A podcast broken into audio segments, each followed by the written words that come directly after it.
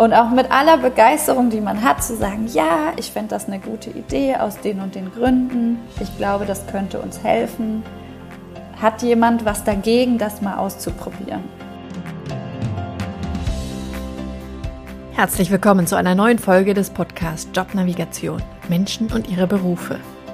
Mein Name ist Anni Nürnberg und ich interviewe wieder einen wunderbaren Menschen für dich. In dieser Folge geht es auch um den Beruf und Lebensweg von meinem Gast Celine, die Wirtschaftskommunikation studiert hat, viele Jahre in einem Berliner Startup war und jetzt Workshops für gute Teamzusammenarbeit leitet. Hauptsächlich sprechen wir jedoch über die Workhacks. Das sind Methoden, mit denen Teams ihre Zusammenarbeit verbessern können. Sie stellt uns einige von diesen Kniffen vor und wir sprechen auch darüber, wie ein einzelnes Teammitglied solche Ansätze ins Team einbringen kann. Vielleicht ist also auch was für dich dabei. Das und noch viel mehr erfährst du in dieser Folge von Celine.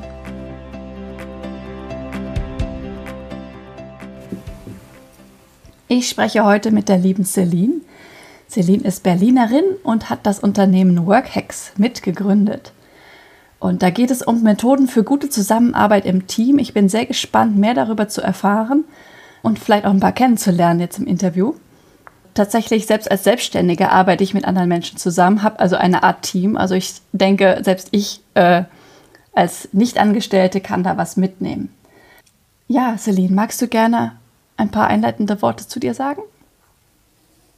Ja, super gerne. Und äh, ich hoffe, dass auch was für dich dabei ist als Selbstständige. Das, äh, ja, was wir bei Workex machen, betrifft eigentlich immer, wenn Menschen zusammenkommen als ja. Gruppe.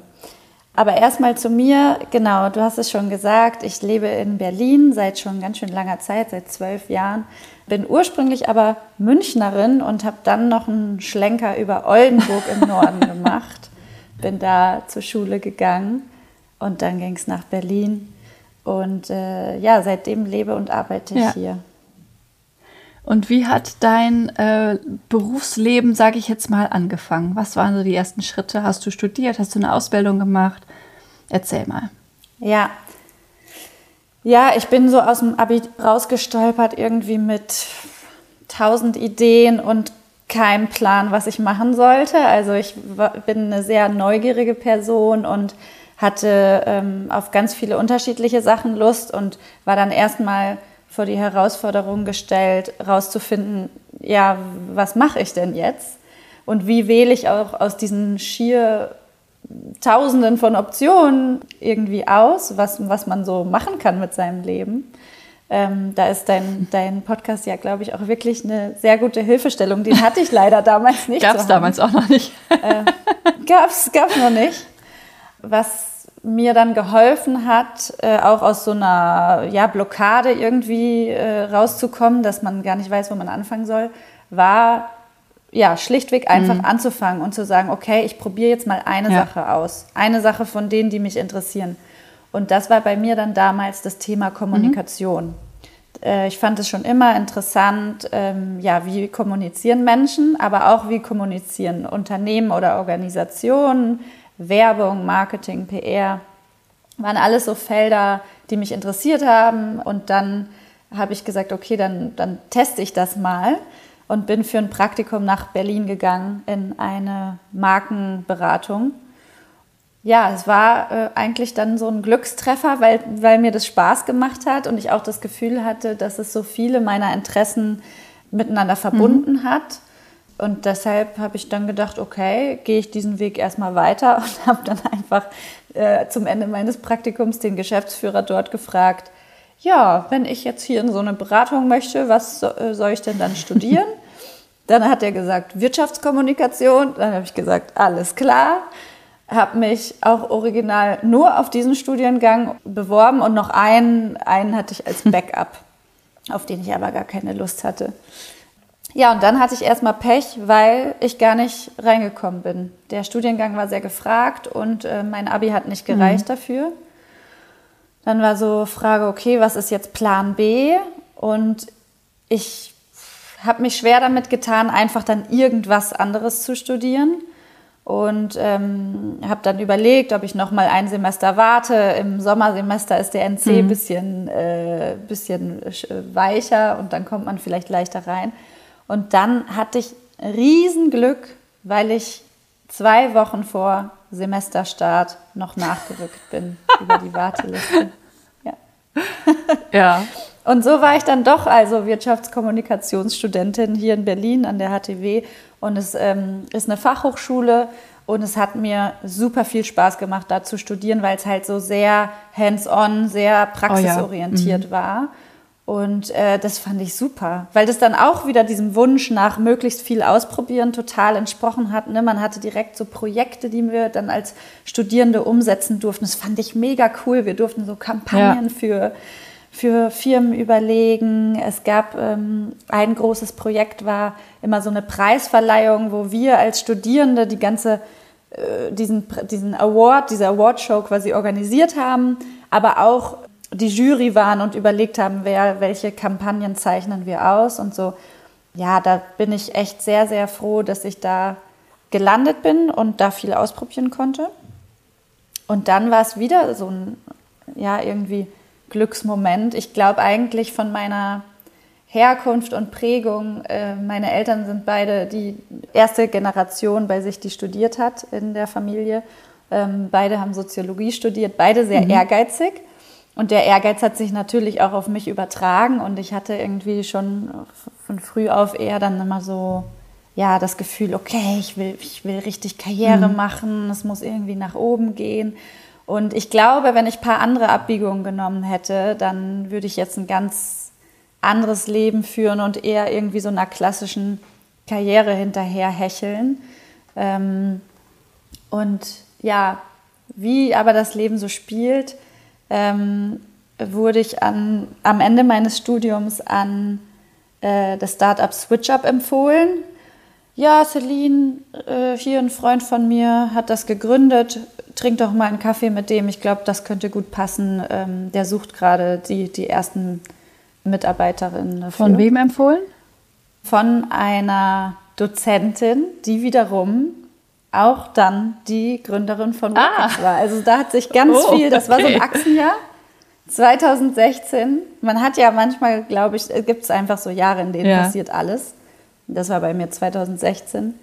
Also genau, ist jetzt schon ein kleiner Vorgriff. Lydia, die, die jetzt eben mit mir Workhex gründet, die hat damals auch an der Uni ein Seminar gegeben, wie man eigentlich einen Job findet, der, der einem liegt und wie man auch die Arbeitswelt für, äh, für sich gut mhm. gestalten kann. Und das, da haben wir total geklickt. Ich fand es total cool, wie sie es gemacht hat. Und haben wir uns viel ausgetauscht. Und dann sagte sie, hier, suchst du jetzt nach dem Studium nicht einen Job? Oder was willst du denn machen? Und ich war wieder ein bisschen ähnlich wie nach dem Abi, so, boah, ja, ich weiß es nicht. Ich will nicht jetzt direkt einen Master machen. Erstmal was machen und ausprobieren und, und arbeiten. Dann sprich doch mal mit Arek von SwitchUp.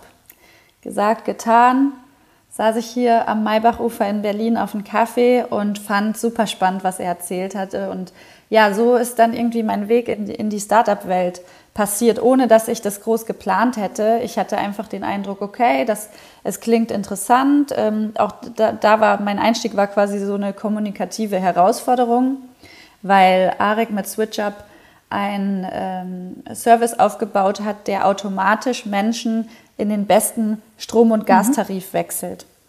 Also du hast ja meistens erstmal am Anfang einen guten Preis und dann wird es Jahr für Jahr teurer. Ist ja genauso beim Handyvertrag ja. oder äh, DSL.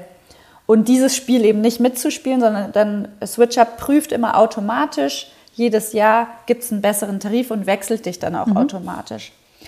Und das ist zwar super praktisch, aber überhaupt nicht sexy. Die, die meisten ja. Leute, für, ne, für die ist das so kurz hinter Steuererklärung. Und davon hat er mir halt erzählt, ähm, dass so die Frage ist, wie schafft man das, dass Menschen sich dafür mhm. interessieren mhm. und, und überhaupt dafür öffnen, weil es bringt ihnen eigentlich nur Gutes, aber trotzdem ist die Hürde wahnsinnig hoch. Und ähm, ja, und diese kommunikative Herausforderung hat mir total gefallen. Plus, dass er das ganze Geschäftsmodell von Grund auf total fair und auf so einer sehr, sehr starken Philosophie aufgebaut hat. Das hat mich ähm, total angesprochen, aber ja, war, ich war trotzdem erstmal noch so im Modus, ja, das ist, ich, ich, ich, ich gucke da jetzt mal rein und dann mal schauen, wie es weitergeht. Deshalb habe ich gesagt, okay, ich komme mal für zwei Monate Praktikum. ja, und aus diesen zwei Monaten wurden dann sieben ja. Jahre. Und ähm, ja, ich bin so ins Team gekommen, da waren wir, glaube ich, vier, fünf Leute. Und dann zwischenzeitlich waren wir 50 Personen. Und ähm, das war total spannend, einfach die Organisation wachsen zu sehen, das zu begleiten, das auch aktiv mitzugestalten, diese Philosophie auch weiter auszubauen, zu gucken, wie können wir als Team gut zusammenarbeiten. Ähm, wir haben auch, oder SwitchUp arbeitet bis heute auch äh, zu großen Teilen selbst mhm. organisiert. Das heißt, ohne klassische Hierarchien. Ähm, ja, wie, wie, wie funktioniert das dann? Ja, das hat mir sehr viel Freude bereitet. Und parallel dazu gab es eben schon den Kontakt mit Lydia, die in Workhex reingestartet ist und ähm, mir davon auch immer begeistert erzählt hat. Und dann habe ich schon immer nebenberuflich äh, bin ich in Beratungsprojekte bei ihr mit reingegangen und habe da Workshops gegeben, eben wie man, ja, wie man als Team gut zusammenarbeiten kann mit Hilfe mhm. der Workhacks. Jetzt nochmal kurz zurück, zurück zu Switch Up. Du hast dann da in, mhm. in so einer Kommunikation, Marketing-Richtung angefangen. War das dann auch die ganze Zeit so oder äh, hast du da verschiedene Rollen durchlaufen? Ja, waren ganz mhm. verschiedene. Und das hätte ich mir auch vorher gar nicht so ausmalen können. Also ich habe äh, mir irgendwann mal angefangen, so eine Liste zu schreiben, was, was ich alles quasi für Rollen oder, oder Themen gemacht habe, weil ich manchmal da selber so drüber geschmunzelt habe. Also es gab dann eine Zeit lang, äh, habe ich das Recruiting übernommen und war, saß dann auf einmal in so in Bewerbungsgesprächen und hatte das als Aufgabe. Das wäre nie was, was ich mir so selber jetzt ausgesucht hätte. Aber ja, okay, dann, mhm. dann machen wir das halt mal oder irgendwie Videos äh, gedreht. Ähm, dann war eine, eine, große Zeit lang PR äh, so mein Steckenpferd, dass ich viel mit äh, JournalistInnen mich ausgetauscht habe. Natürlich auch super aufregend, dann die ersten Fernsehdrehs bei uns im Büro und oh, heute kommt das ZDF. Ähm, also das ja, war irgendwie breit gefächert, Events organisiert. Ähm, und dann eigentlich immer so durchgehend mein Herzensthema, was dann auch über die Zeit immer mehr, ähm, immer mehr meiner Zeit dann auch eingenommen hat, war Organisationsentwicklung. Also wie strukturieren wir uns als Team, ja, um auch eben bei einer wachsenden Zahl an KollegInnen gut zusammenzuarbeiten und auch viel, was typischerweise eben Führungskräfte mhm. übernehmen, dann durch eine Struktur und klare Prozesse abzufedern mhm. sozusagen. Also, dass es gar nicht darum ja. geht, dann eine Hierarchie zu entwickeln bei mehreren Mitarbeitern, sondern eher durch gute Prozesse das Ganze zu führen. Ja. Ja, und sehr, sehr viel Klarheit und Dinge explizit mhm. zu machen. Also, ähm, ich glaube, wahrscheinlich auch wenn man mich früher gefragt hätte, äh, ja, wie, wie sieht denn äh, eine selbstorganisierte Firma aus? Dann denkt man, glaube ich, immer eher erstmal an mhm. Chaos oder so Basisdemokratie und alles wird bis ins letzte ja. Detail ausdiskutiert. Und man muss sagen, zugegebenermaßen hatten wir am Anfang auch, also gerade was das Diskutieren angeht, ähm, solche Momente, aber haben dann eben gemerkt, das funktioniert nicht. Also so können wir auch nicht skalieren und so äh, reiben wir uns auch mhm. aneinander auf. Wir, wir müssen uns da verschlanken. Und deshalb sind wir also haben wir im Endeffekt sehr, sehr viele Regeln auch miteinander gefunden, wie wir Dinge machen, wie wir Entscheidungen treffen, wie wir äh, Vorschläge machen, wie wir unser Teammeeting, die Agenda planen, inklusive Redezeiten, ähm, wie wir Feedbackgespräche führen. Alles wurde quasi immer strukturierter und dann auch mit allen geteilt, damit alle das auch wissen und eben umsetzen können. Und äh, ja, das, das, das war für uns dann ein guter Weg, um eben nicht diese klassischen Hierarchien und dass, dass das eine Person alle, alles so mhm. micromanaged äh, machen muss. Ja, gerade bei Redezeiten denke ich, oh, wie schön. Ich mag diese ausufernden ja. Meetings überhaupt nicht.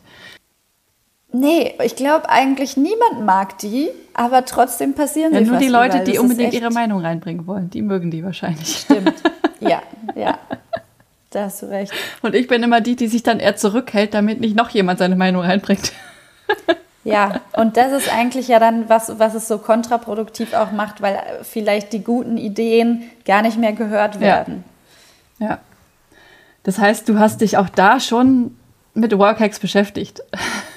Ja, ja, das war wirklich so, also explizit und auch, ja. also auch unterbewusst. Aber ähm, genau, dadurch, dass ich eben da auch schon Lydia kannte und, und sie mich in ihre Workhacks-Welt mit, mit reingenommen hat, hat sich das halt auch super gegenseitig befruchtet. Mhm. Ähm, und äh, man muss dazu auch sagen, auch Arik, äh, der Gründer von SwitchUp, ist da auch äh, wahnsinnig offen und hat auch selber immer wieder Methoden und Hacks mhm. Äh, aufgespürt, die nützlich sind. Also ja, das war ging quasi so in alle Richtungen. Und ähm, ich habe dann eben auch einzelne Workhacks bei uns getestet oder eingeführt und erprobt, damit ähm, ich auch weiß, wie das wirklich auch in der Praxis ja. funktioniert. Das ist ja sonst auch häufig in, als, als in der Beratung schwierig, wenn du, wenn du Dinge empfiehlst oder, oder verkaufst und die aber selber nicht wirklich angewendet hast. Und das war für mich total toll, dass ich, dass ich halt hier mit meinem Team, das auch super offen dafür war, ähm, ganz viel ausprobieren konnte und dann sehen konnte, okay, was funktioniert, was funktioniert nicht, was ist realistisch, mhm. was, äh, was ist zu kompliziert. Mhm. Ja, einige Dinge sind auch bis heute noch hier im Team, selbst jetzt, wo ich weg bin. Das ist ganz schön. Kannst du mal ein Beispiel nennen jetzt von einem Workhack, was, was du ausgetestet hast? Ja, gerne. Also ein, ein wirklich so Favorite ähm, was sowohl eben wir hier bei SwitchUp gerne gemacht haben, aber eben auch sonst immer, wenn wir von Workex erzählen, äh, auf viel Zustimmung trifft, ist die Fokuszeit. die Fokuszeit ist eine Zeit am Tag, in der alle einfach in Stille ihre Aufgaben wegarbeiten können. Und äh, oh, was für eine Erleichterung das bringen kann. Ne? Das, weil man weiß eben, in dieser Zeit werde ich nicht gestört. Alle lassen einander quasi in Ruhe. Es gibt keine Gespräche auf der Fläche, wenn man jetzt im Großraumbüro äh, sitzt zum Beispiel. Es gibt keine Meetings, die in dieser Zeit angesetzt werden und ähm, auch keine Telefonate auf der Fläche. Also man versucht wirklich alle Ablenkungen abzuschalten und alle können dann in Ruhe in dieser Zeit sich in ihre Aufgaben reindenken. Und wir haben das bei SwitchUp, also die Empfehlung von Workhacks ist täglich eine Stunde. Und in einer Stunde kann man auch richtig, richtig viel dann wegschaffen, wenn man einfach mal so ungestört ist. Bei SwitchUp, wir sind halt hier immer so eher die, die Hardcore-Fans gewesen. Wir haben das dann ausgeweitet von 8 bis 11 Uhr mhm. war unsere Fokuszeit. Und das war, war am Anfang natürlich komisch, weil du kommst dann morgens ins Büro rein und hast nicht diese typischen Gespräche, ähm, na, wie war das Wochenende, bap, bap, bap. Aber wir haben dann für uns gesagt, man, so ein kurzes Guten Morgen ist okay. Dann kann man aber erstmal in Ruhe so in seine Aufgaben starten. Dann hat man schon vor dem Mittagessen richtig viel geschafft mhm. und dann mhm. kann man sich ja trotzdem noch schön unterhalten. Also das soll nicht das Soziale killen. Einfach einen Raum schaffen, in dem, in dem man den Fokus hat. Und ja, das, das wäre so ein Beispiel, mhm. ein Workhack. Finde ich ein sehr, sehr schönes Beispiel. Also ich hatte schon mal hier einen, einen Vertreter eines Unternehmens zu Gast, die hatten auch so eine Fokuszeit, auch drei ah, Stunden, ja. von neun bis zwölf, glaube ich. Ja, ja. Into Mind aus Düsseldorf waren das. Okay. Und da habe ich damals schon gedacht, oh, das wäre für mich echt die, die Rettung gewesen, damals, als ja. ich noch angestellt war, einfach drei Stunden am Tag in Ruhe arbeiten ja. zu können, ohne Gespräche, ohne Meetings und sowas. Ja. Ähm, das denke ich mir, dass das für viele Teams sehr entspannend und entlastend ist. Total. Und äh, es, also, es ist auch erstaunlich, darüber macht man sich ja so im Alltag wenig Gedanken, wie, welchen Einfluss auch so Unterbrechungen haben. Mhm. Und das geht ja ganz schnell, ne? man wird auf die Schulter getippt, äh, hier nur kurz eine Frage, darf ich dich mal kurz stören? Allein die Frage holt einen ja schon raus, ja. bevor man noch antworten kann. Und es gibt echt Studien, die sagen, ähm, du brauchst eigentlich, um in eine komplexe Aufgabe dich reinzufinden, brauchst du 18 Minuten. Das heißt, jedes Mal, wenn du wieder unterbrochen wirst, kannst du quasi wieder die Uhr stellen, okay, jetzt wieder 18 Minuten, bis ich richtig drin bin. Ja. Und das ist echt krass. Ja. Das heißt, diese Workhacks sind auch auf wissenschaftlichen Erkenntnissen basiert oder ist das jetzt nur bei diesem einen der Fall? Oder bei nee, nee, da das ähm, ist äh, bei den meisten, das, also wir sammeln die uns auch zusammen. Die sind nicht alle äh, quasi von uns erfunden, sondern wir leihen uns Hacks von überall quasi, wo wir das Gefühl haben, hey, das schafft einen Nutzen für Teams. Mhm. Und das kann sein Scrum oder Agilität, mhm. positive Psychologie ist auch ein wichtiges Feld für uns, Neurowissenschaften, User Experience Design ist auch schon eine äh, Inspirationsquelle gewesen. Dann geht es bei uns auch ganz viel um Gewohnheitsbildung, also die ganze Forschung, die in die Richtung geht. Wie schafft man gute Gewohnheiten, Habits? Das ist ein, ein wichtiges Thema. Nudging. Und da muss man sagen, ist wirklich Lydia unser Trüffelschwein. Also die hat eine wahnsinnig, ja, die wirklich so eine ganz wunderbare Fähigkeit aus eben den verschiedensten Kontexten, sich das Element rauszuschneiden und dann auch so zu schleifen, dass es eben für den Alltag, für Teams anwendbar wird. Mhm. Ähm, und die hat sogar schon mal einen Workhack auf der Berlinale gefunden. da saß sie als Gast im Publikum und äh, der Regisseur hat erzählt, wie die im, am Filmset zusammengearbeitet haben. Und dann hat sie gesagt, ah, das ist ein Workhack. Ja. Cool. Weißt du noch, du, was für ein Workhack das war? Ja, ja, das war ähm, der Y-Talk. Beim Y-Talk kommt man zusammen und spricht darüber, warum man hier arbeitet und nicht woanders. Mhm. Und äh, warum, warum man gerne in dem Unternehmen arbeitet oder warum man damals gekommen ist und, und tauscht sich darüber so aus. Und ähm, kommt natürlich so auch in Gespräche über, welchen Sinn hat eigentlich unsere Arbeit, ähm, warum machen wir das. Das kann die Motivation total stärken, das kann einen aber auch nochmal schärfen in der Ausrichtung als Team, dass man sagt, okay, was ist hier eigentlich wirklich unser Fokus? Ähm, also hat mehrere gute Effekte, aber ähm, sie hat es eben damals entdeckt, weil der Regisseur erzählt hat, dass sie als Team nicht gut funktioniert haben am Set. Und du hast ja äh, bei einem Filmdreh wirklich bist du super hart getaktet und ja. hast halt nur so und so viele Drehtage und da muss das Ding sitzen. Und dann hat er gemerkt irgendwie in der zweiten Woche, nee, das, es läuft hier so nicht. Er hat gesagt, so, kommt hier bitte alle zusammen äh, und wir reden jetzt darüber, warum ähm, wir diesen Film machen. Und er hatte schon gemerkt, es gab äh, irgendwie den Head of Photography oder so eine Person am Set, da hat er gemerkt, mit dem funktioniert das nicht. Das heißt, von dem hat er sich dann direkt auch am Anfang getrennt, gesagt, okay, es gibt also nur die sollen dabei sein, mit denen es wirklich läuft. Und, äh, und dann eben mit den Verbleibenden gesagt, why do we make this movie? Und äh, alle haben dann nach und nach geantwortet, why do I make this movie? Und äh, das hat er dann einmal die Woche gemacht, ähm, hm. Durch diese ganze Drehzeit. Und das hat denen wohl total geholfen, sich so zusammenzufinden. Ja, und das hat er da erzählt und dann dachte Lydia, hm, das könnte doch auch was für Abteilungen in Firmen sein. Ja, definitiv. Ja, auch für sich selbst das einfach nochmal in Erinnerung zu rufen. Warum mache ich das hier eigentlich? Was ziehe ich für mich daraus? Ja. Ja. Ja, total. Ich buckel hier nicht nur einfach für so ein blödes, blödes Unternehmen, sondern ich habe mich dafür entschieden, hier zu arbeiten und ich mache das und das und das mache ich gerne. Finde ich super, ja. ja. Total. Ja, super. Das heißt, wie viele Work-Ex habt ihr jetzt inzwischen? Ganz grob? Wir haben ja, wir haben so ähm, quasi so, sage ich mal, die Bestseller sind so 15 Stück. Mhm. Also es sind nicht unendlich viele sondern eher die, die wirklich in der Praxis auch ziehen. Und wir merken halt auch, wenn wir mit Teams sprechen, dass die meisten Teams doch relativ ähnliche Probleme haben ähm, oder eine ähnliche Auswahl quasi an, an Problemen vorhanden ist.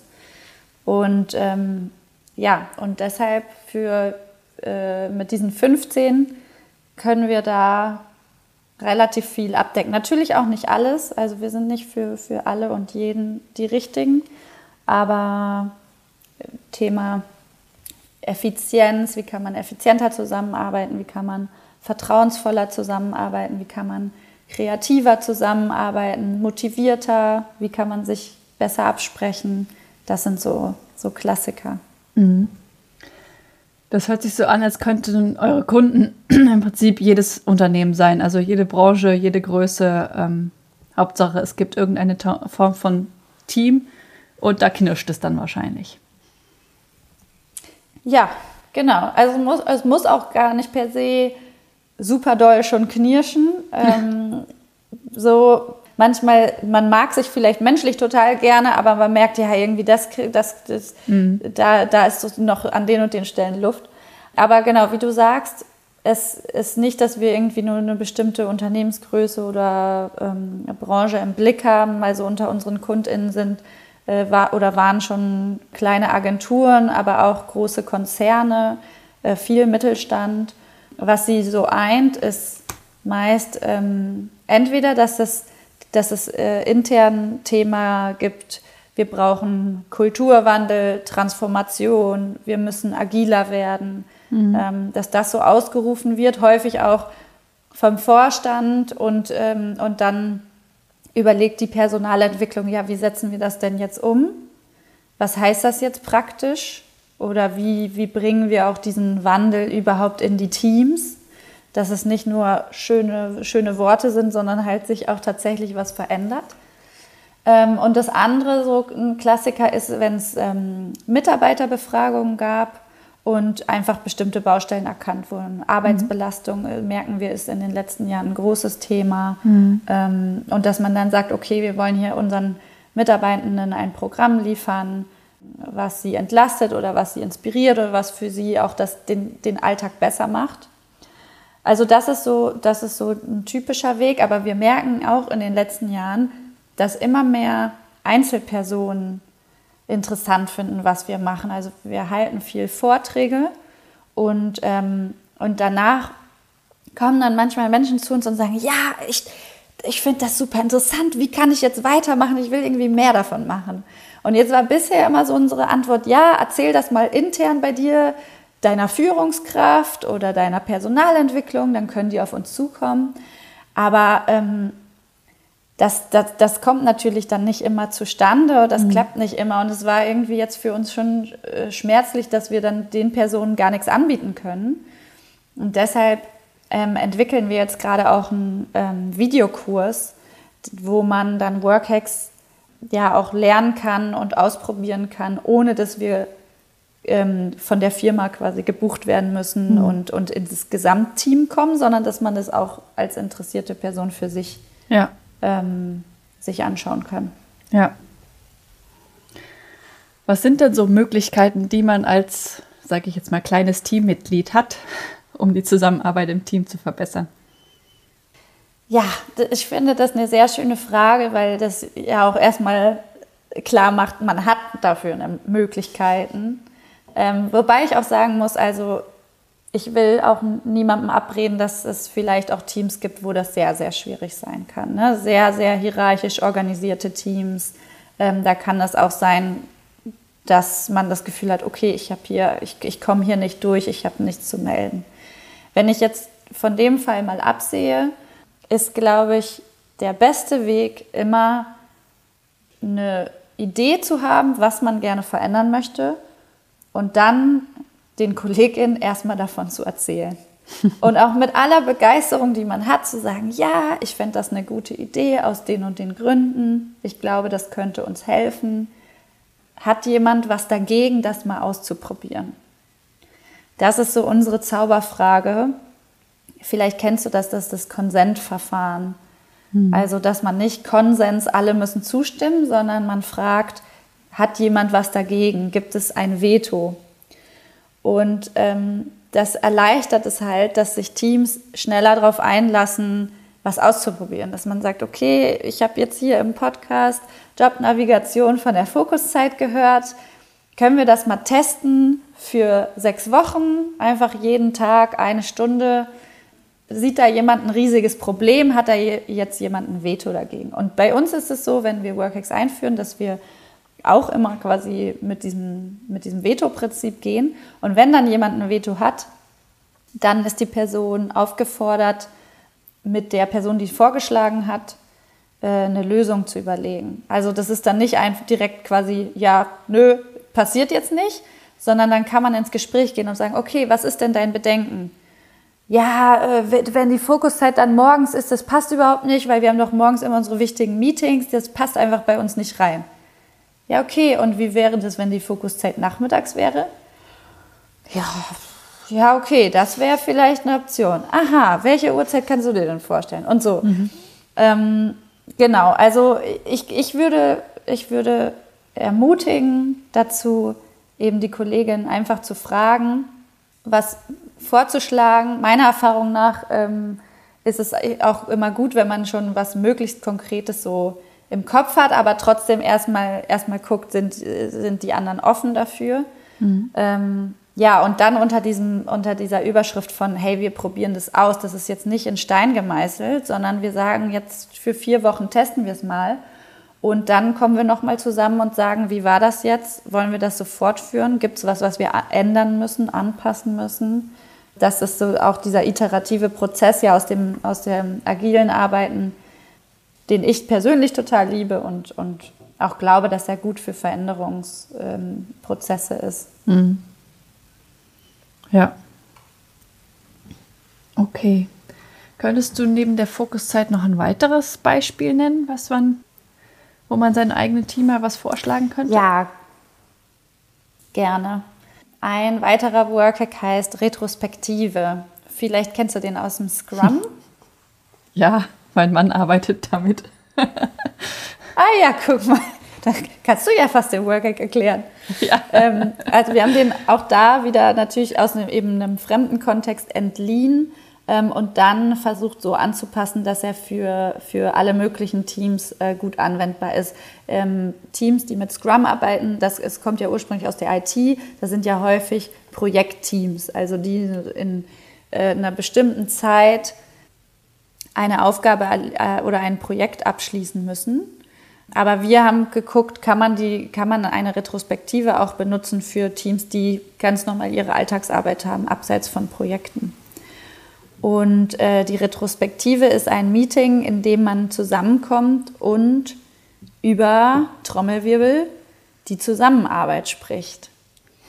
Und ähm, das klingt ja erstmal total banal, aber in der Praxis habe ich häufig erlebt und, und ähm, ja, spiegeln uns auch viele Kunden, dass sehr wenig miteinander über Zusammenarbeit geredet wird. Man macht das einfach, ähm, das passiert irgendwie, aber es wird wenig aktiv gestaltet und auch wenig dazu reflektiert und gesagt, ja, wie finden wir das hier eigentlich miteinander?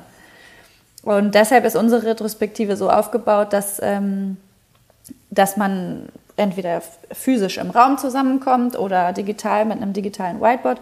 Und alle können dann erstmal ähm, aufschreiben, was zieht mich, was gibt mir Kraft, was gibt mir Schwung in unserer Zusammenarbeit und was bremst mich.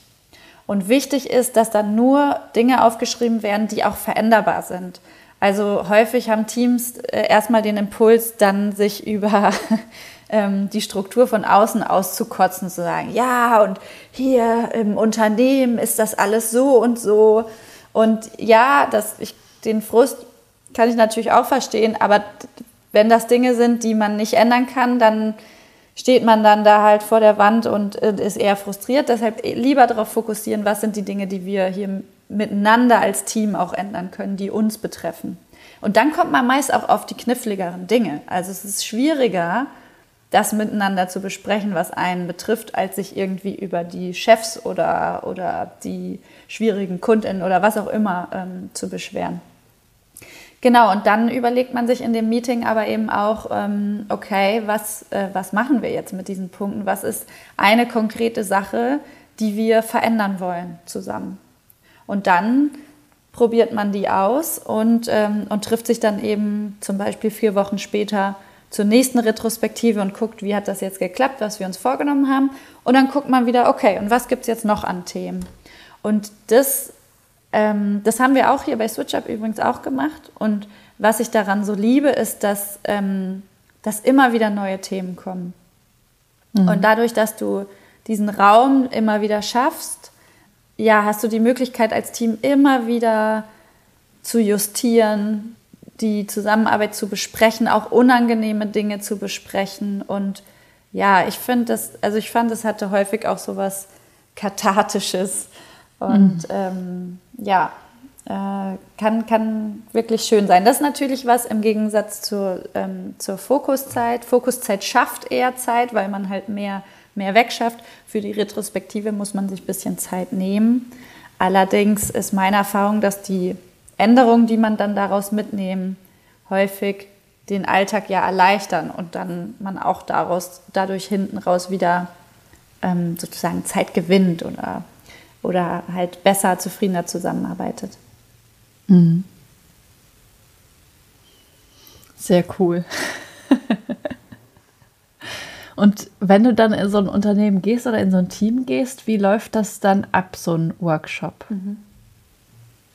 Wir machen Workshops vor Ort und wir machen Online-Workshops, je nachdem, ähm, was für die Kundin am passendsten ist. Oder manchmal machen wir auch, auch einen Mix. Ähm, mhm. Wir sind immer sehr, sehr gerne vor Ort, weil man einfach anders ähm, ja, in Kontakt treten kann. Aber es klappt auch super online und ist natürlich dann einfach irgendwie eine schlankere Lösung. Wenn wir in ein geschlossenes Team gehen, also eine Abteilung, die so miteinander zusammenarbeiten, jeden Tag, dann stellen wir denen unsere Workhacks vor und, und, und unseren Prozess, wie wir vorgehen. Und dann lassen wir das Team erstmal abstimmen, ob sie überhaupt mit uns zusammenarbeiten wollen. Und das ist schon immer ganz spannend, mhm. zu gucken, wie ist so die Stimmung im Raum, weil natürlich gerade wenn wir von der Personalentwicklung oder von einer Führungskraft reingeholt wurden, das heißt ja nicht per se, dass das Team jetzt äh, mit mhm. uns arbeiten möchte.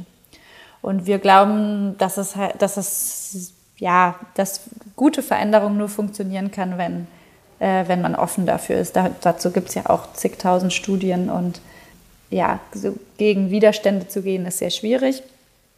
Deshalb setzen wir so auf Freiwilligkeit und, und fragen eben, wollt ihr das mit uns machen? Und wenn ähm, wir, wir machen das quasi nur, wenn mindestens 80 Prozent des Teams Ja sagen. Mhm. Wenn mehr als 20 Prozent dagegen sind, dann gehen wir auch tatsächlich wieder. Das ist mir auch ein oder zweimal passiert. Also das findet okay. auch in der Praxis statt teilweise ist es dann auch so, ja, das ist dann auch die richtige Entscheidung, weil das, es bringt nichts, gegen den Widerstand äh, zu gehen. Und dann, oder es kann auch einfach sein, dass unser Konzept nicht passt für dieses Team. Und in einem Team habe ich aber auch erlebt, dass das ziemlich schlimm war für diejenigen, die eigentlich gerne mit uns weitergemacht hätten. Die waren dann mhm. ziemlich enttäuscht und man hatte so den Eindruck, oh, okay, das, das bricht, da bricht hier gerade so ein innerer Teamkonflikt auf. Und es gibt hier sehr unterschiedliche Charaktere und die werden sich nicht einig. Ähm, das ist natürlich dann bitter, andererseits auch gut, dass es dann mal so aufbricht. Ja, denke ich mir, ja. Ja. Und in den meisten Fällen kriegen wir zum Glück das Ja. Und ähm, lassen dann das Team abstimmen, welchen Hack, welchen Workhack es als erstes ausprobieren möchte. Mhm. Und äh, da machen wir das dann so, dass, man, dass es einen Wahlkampf gibt. Das heißt, ähm, alle aus dem Team können für äh, ein oder mehrere Workhacks, die sie gut finden, ja, Wahlkampf betreiben, sagen, warum sie die gut finden.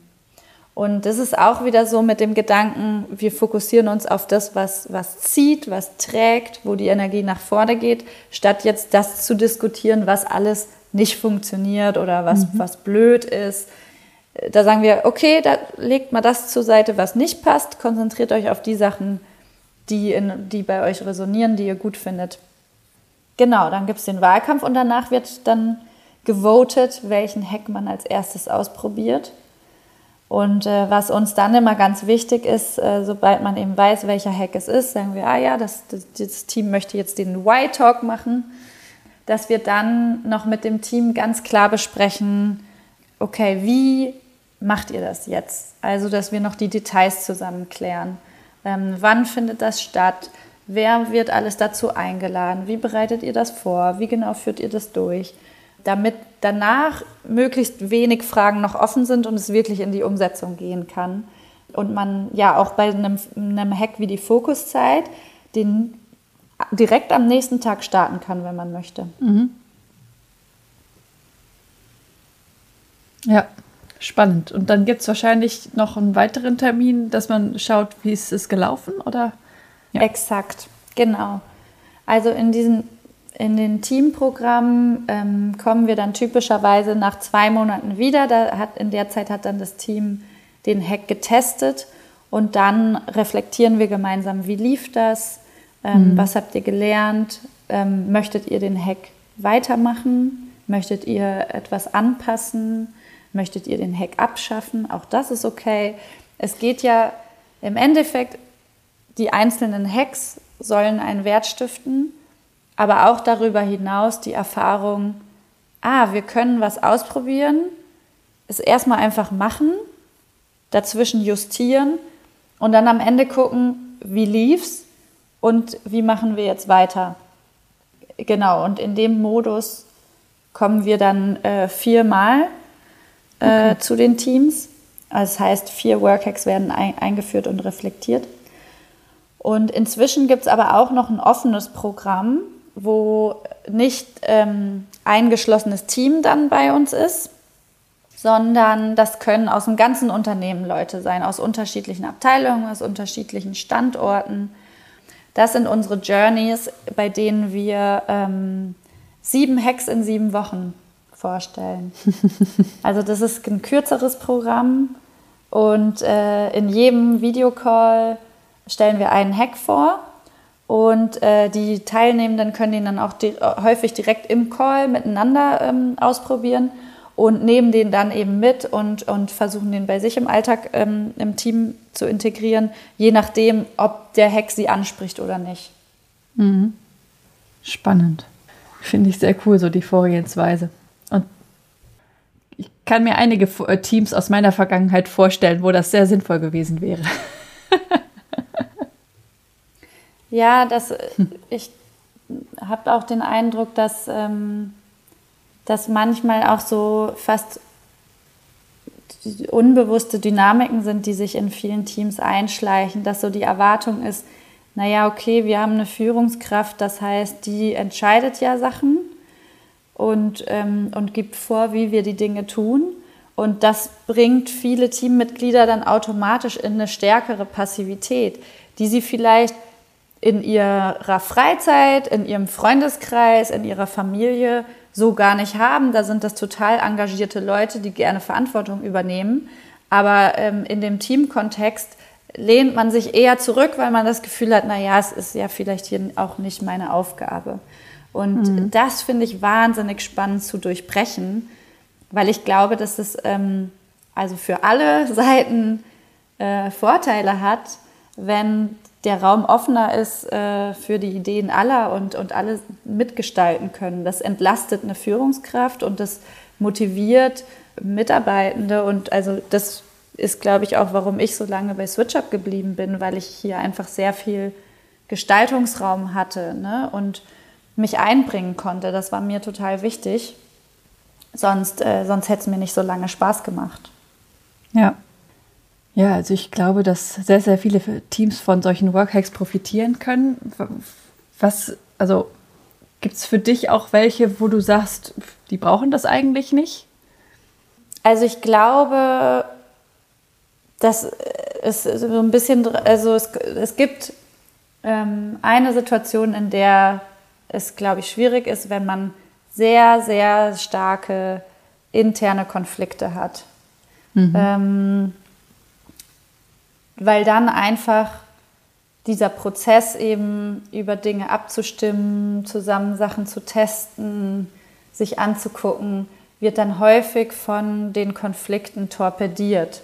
Oder mhm. die, ähm, ne, die Konflikte werden so auf dem Rücken äh, der Workhack-Experimente dann ausgetragen, dass man vielleicht findet man den Workhack eigentlich gar nicht so schlecht, aber weil die und die Person das vorgeschlagen hat, ist man dann per se schon mal dagegen. Ja. Wenn man solche Unstimmigkeiten und Dynamiken im Team hat, dann wird es echt schwierig. Und, aber dann ist auch die gesamte Zusammenarbeit ja sehr, sehr belastet. Und dann würde ich immer erstmal empfehlen, dass man, ähm, dass man versucht, diesen Konflikt zusammen zu lösen, sich da auch vielleicht Hilfe von außen durch eine Mediation zu holen. Ähm, also mhm. in, so, in so einem Team äh, wird es schwierig, einfach weil, weil dann so viel brodelt. Ansonsten ist das Schöne eigentlich, dass man relativ flexibel anpassen kann. Ähm, SwitchUp äh, hier war ein Team, wo, wo ähm, vielen bestimmte Dinge schon bekannt waren, die, die eher also sehr ausprobierfreudig sind. Und dann, dann kann man eben auch mal sagen, okay, wir machen hier die Fokuszeit direkt drei Stunden, bam, bam, bam. Und die Retrospektive machen wir nicht einmal im Monat, sondern jede Woche. Und dann gibt es andere Teams, die sagen, pff, also hier, wir sind so Veränderungen nicht gewohnt, das ist uns, äh, wir müssen hier mal klein anfangen. Ja, dann ist das vielleicht auch erstmal die Retrospektive alle sechs Wochen und äh, mhm. mit einer guten Moderation und äh, so. Mhm. Also das, äh, man, kann, man kann es ganz gut anpassen. Das Wichtigste ja. ist halt, dass die Personen Lust drauf haben und offen dafür sind. Ja.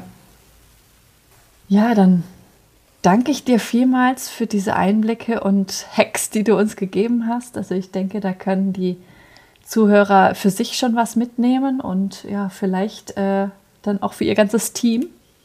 Vielen lieben Dank. Gerne. Ja, das würde mich freuen, wenn man davon was mitnehmen kann. Und alle, die äh, mehr zu einem bestimmten Hack hören wollen oder eine Rückfrage haben, können sich auch gerne direkt bei mir melden. Man findet mich auf LinkedIn und den einschlägigen Plattformen. Ja, ich werde euch auch verlinken in den Show Notes. Also da kann man dann auch gerne schauen, was ihr so macht und wer ihr seid. Perfekt. Sehr, Dankeschön. sehr schön. Ja, vielen Dank an dich auch für die Einladung. gerne. Das war eine weitere Folge des Podcasts Jobnavigation Menschen und ihre Berufe mit Anni Nürnberg. Wenn ich dich mit diesem Interview inspirieren konnte, freut mich das tierisch, denn dafür mache ich diese Arbeit. Hör dir auch gerne noch andere Podcast-Folgen an, um die Unterschiede zwischen möglichen Berufen klarer zu verstehen und dich von verschiedenen Menschen inspirieren zu lassen. In den Show Notes verlinke ich dir ähnliche Folgen. Wenn dir das Interview gefallen hat, habe ich eine kleine Bitte an dich. Bitte geh in deiner Podcast-App auf die Übersichtsseite dieses Podcasts und gib ihm eine Bewertung. Am besten mit 5 Sternen. Das kannst du jetzt machen, während du den Rest der Folge hörst. Damit hilfst du mit, dass noch mehr Menschen von dem Podcast profitieren können. Vielen lieben Dank. Vielleicht bist du ja auf der Suche nach einem Beruf, in dem du so richtig glücklich bist, wie meine Gäste in diesem Podcast. Wenn du dir Unterstützung wünschst bei der Frage, welcher das für dich sein könnte und wo du so richtig aufgehst, helfe ich dir gerne, Klarheit zu finden. Du hast dabei die Wahl. Du kannst dir selbst in einem strukturierten Online-Kurs selbst erarbeiten, welcher Beruf dich maximal erfüllt. Oder du wirst von mir im Coaching an die Hand genommen und wir gehen den Weg gemeinsam. Wie ich bei beiden Varianten vorgehe, kannst du dir in Folge 100 anhören. Mehr Informationen zu meinen Angeboten findest du auf der Webseite. Sie ist in den Show Notes verlinkt. Wenn du mehr zu mir als Person erfahren möchtest, empfehle ich dir, die Folgen 10 und 20 anzuhören. Dort erzähle ich von meinem eigenen Weg, der mich zu meinem Traumjob, nämlich dem Berufscoaching, geführt hat. Es ist so schön, einen Beruf zu haben, wo du wirklich gerne hingehst, in dem du mit Leichtigkeit erfolgreich bist, wo du deine Stärken und Talente einsetzen kannst, der dich einfach auf allen Ebenen erfüllt und glücklich macht. Ich wünsche dir von Herzen, dass du dieses Gefühl erlebst, und zwar möglichst jeden Arbeitstag. Deine Anni von Jobnavigation.